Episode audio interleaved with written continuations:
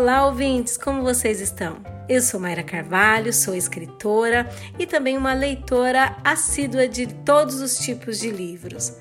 Por causa disso, estou aqui hoje, nesta coluna semanal, para dar algumas dicas de leituras para vocês. A primeira dica que eu trouxe para dar para vocês é uma dica certeira para aqueles que têm medo de ler. Muitas pessoas já me confidenciaram que têm medo de pegar um livro muito longo para começar a ler e não terminar, mas o livro que eu vou indicar hoje é infalível. Então, para você perder o medo de ler, eu indico aqui o livro Surpreendente do autor nacional Maurício Gomide, com uma narrativa envolvente e uma linguagem muito simples, o livro conta a história do Pedro, um rapaz recém-formado em audiovisual que comanda o último cineclube da cidade de São Paulo. Além disso, ele trabalha numa videolocadora e ajuda o pai de vez em quando no restaurante da família. Porém, o Pedro convive com a incerteza de uma doença degenerativa na visão que pode torná-lo cego. Quando ele descobre um segredo do passado, ele junta os três melhores amigos e parte numa road trip com a intenção de filmar aquele que vai ser o filme que vai concorrer a um prêmio cinematográfico.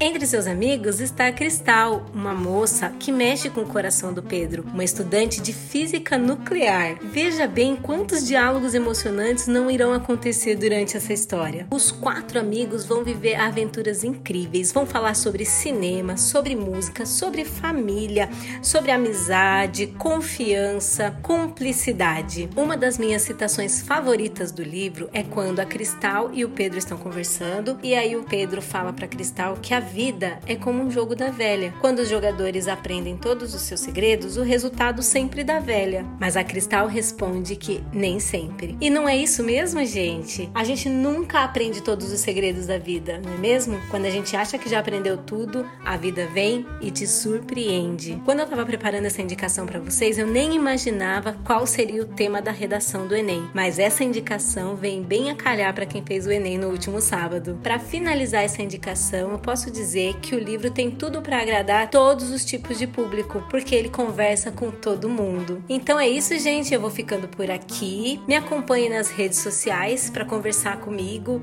para saber mais indicações e para acompanhar o meu trabalho de escritora também. No Instagram, arroba mairacarvalho.escritora, arroba recados de post-it arroba Recados Literários, no Facebook Mayra Carvalho e no Wattpad também Mayra Carvalho. O Wattpad é uma plataforma gratuita onde vocês podem encontrar meus textos de forma gratuita.